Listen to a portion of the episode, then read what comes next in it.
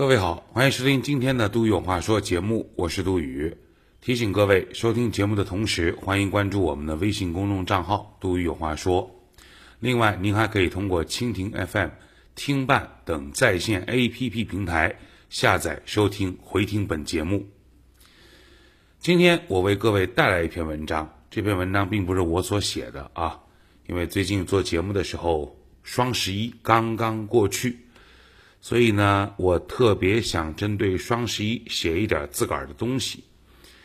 可是呢，最近的好几期节目因为各种各样的原因，呃，没有办法正常播出啊，并不是指线下平台，不是指交通台，线上平台由于各种各样的原因都被啊个别节目吧被封杀，所以呢，搞得我就战战兢兢，如履薄冰。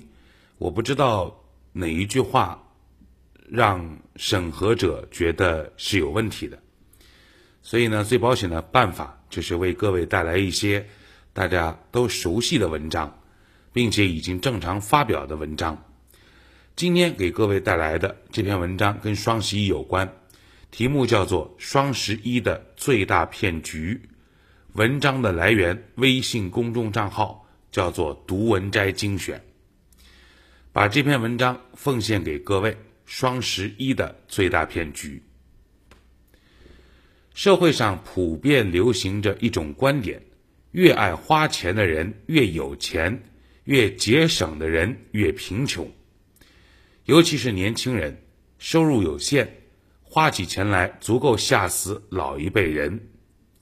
我的一位亲戚，二十六岁，广州工作两年，月薪六千。其实还够不着广州的平均水平，基本月光。看到不少同事都开上小车，他也手痒难耐，发誓不在一年内买车就不是人。我问他：“你现在正是事业的上升期，借这么多钱买车，不是让自己陷进债务深渊吗？几年都抬不起头的。”他不屑地笑了笑：“你没听过？”越会花钱的人越有钱吗？我顿时语塞。开了几张信用卡，再找民间借贷平台凑了不少，总算入手了一辆白色的福克斯，开起来贼爽贼爽，一口气绕广州跑了好几圈，每天开着小车上班也是风光无限。可是没高兴几天，麻烦就来了，还信用卡，还车贷。以及每个月的各种开销，瞬间让他傻眼了，根本还不起啊，远远超过他的收入。于是只好向亲戚朋友借钱，眼看着自个儿堆起来的债务，晚上做梦都能给吓起来。接下来的三年时间，只能做一件事儿：还钱，没日没夜的还钱，不吃不喝的还钱。想想都觉得可怕。至于买房、结婚、投资、提升能力这些东西，根本就不用想了，连想的资格都没有。会花钱的人才会赚钱，并非毫无道理。财务上的适度焦虑，确实能让人产生一定的紧迫感，将压力转化为动力，促使你拼命工作，努力赚钱，做更好的财产分配和规划。人类的可悲之处就在于，理性的思考永远压制不住消费的欲望，尤其是对于想立马过上标配人生的年轻人而言，永远不知道适度是个什么概念。他们只知道，年轻人呐，你们不要省，越节省的人越穷呐，你们要使劲的花钱呐，越花钱才越会赚钱呐。衣服一定要穿贵的，化妆品一定要用国外的，包包一定要上万的。女人怎么能委屈自己呢？男人怎么能没车呢？没车你还有什么资格谈恋爱、谈结婚呢？你确实在努力花钱，只是你真的变得越来越有钱了吗？有一种说法是，如果你能给自己存个一两万的急用钱。你就差不多超过百分之六十的国人了，因为年轻人不合理的负债已经到了令人堪忧的程度。根据路透社的报道，中国十八到三十五岁的年轻一代对消费信贷有着前所未有的热情。红利金融的数据显示，中国年轻一代身背的债务竟然达到了他们月收入的十八点五倍，在亚洲同龄人里也排在最高的一档。前几代人节俭的消费观，让中国成为了全球储蓄率最高的国家，而新成长起来的一群年轻人，却让我们成为了世界上负债最高的国度。小马的奶奶曾经对他说：“自己一辈子只欠过一次债，而且是一百元。”小马不敢告诉奶奶，他自己信用卡里已欠下十万的债务，而他才二十三岁，工作刚刚一年。他甚至都不知道自个儿是如何欠下如此之多的钱，就像滚雪球一样，越欠越多。夜里做梦都会惊醒，我该怎么还？我该怎么还？这个社会只会教你如何买买买，但永远不会教你信用卡刷爆了该怎么还。别再忽悠年轻人消费了，他们真的消费不起。天涯上看到一个帖子，一个负债累累罪人的自述：我是个罪人。我犯了很大的错，欠了巨款，这些钱足以让家人承受一辈子。我该怎么解决？我该何去何从？我记录我以后每天的生活，希望与正在犯错的人以提醒。走在荒芜的街道，感觉好累好累，喘气抽空了一样，嘴里喃喃地说着：“怎么办？谁能帮帮我？怎么办？”怎么办？不知该去哪里，不知道在下个路口右转还是左转。我看着街上那些陌生人，有的忙忙碌碌，有的悠闲自在，像是每个人都在享受着生活。抬起头看到高楼耸立，我该去哪里？我没有落泪，只是心在流血一样。我放弃了挣扎的欲望。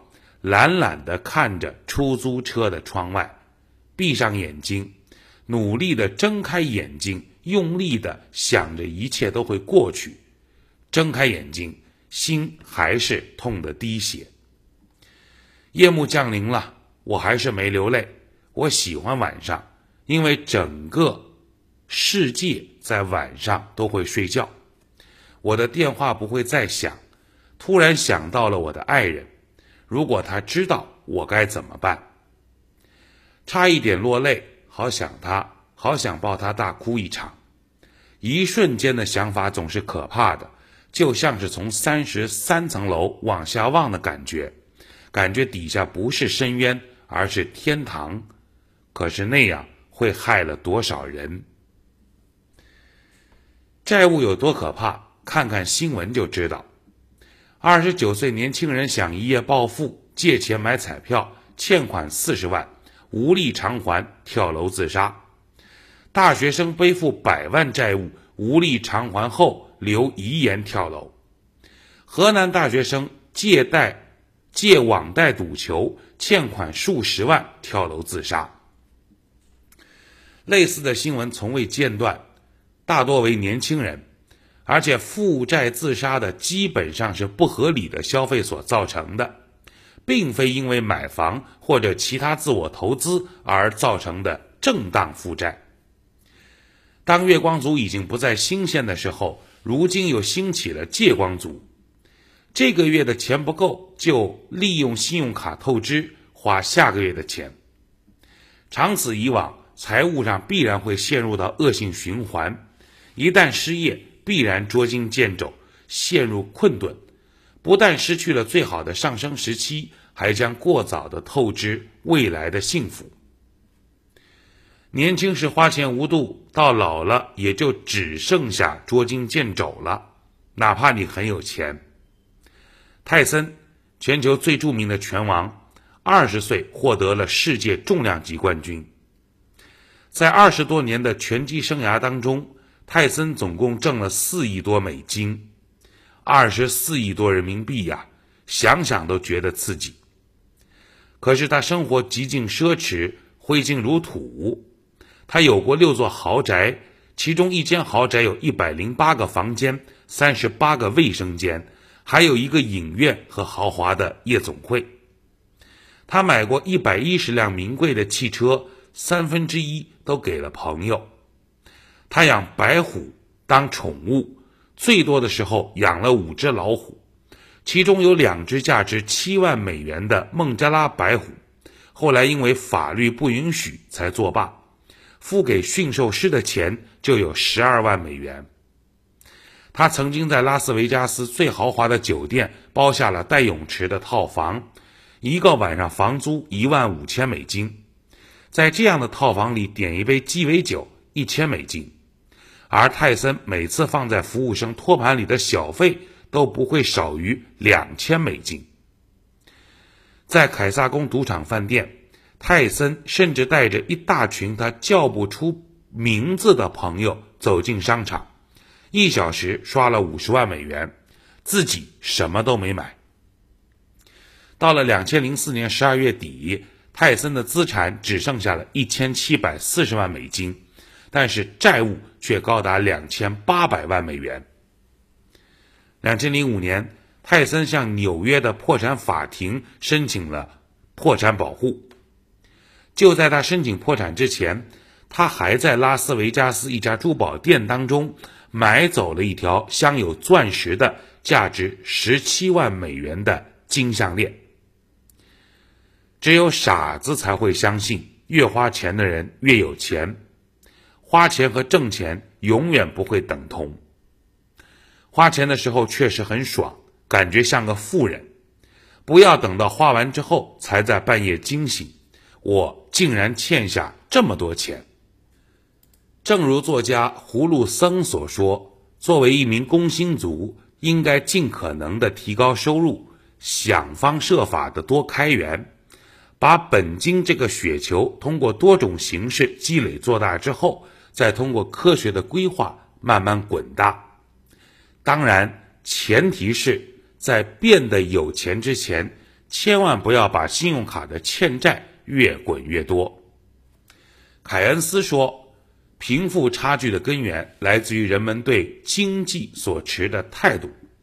怎么花和花多少，永远不是同一个概念。如果你还年轻，还只是普通的工薪阶层，不想债务缠身，不想半夜惊醒。不想让自己年过四十还挣扎在生存生存线上，那么是时候改变一下你花钱的态度了。以上文章来自于读文章精选双十一的最大骗局，希望对于买买买的年轻的朋友们有所启发和帮助。今天杜宇有话说，就说这么多。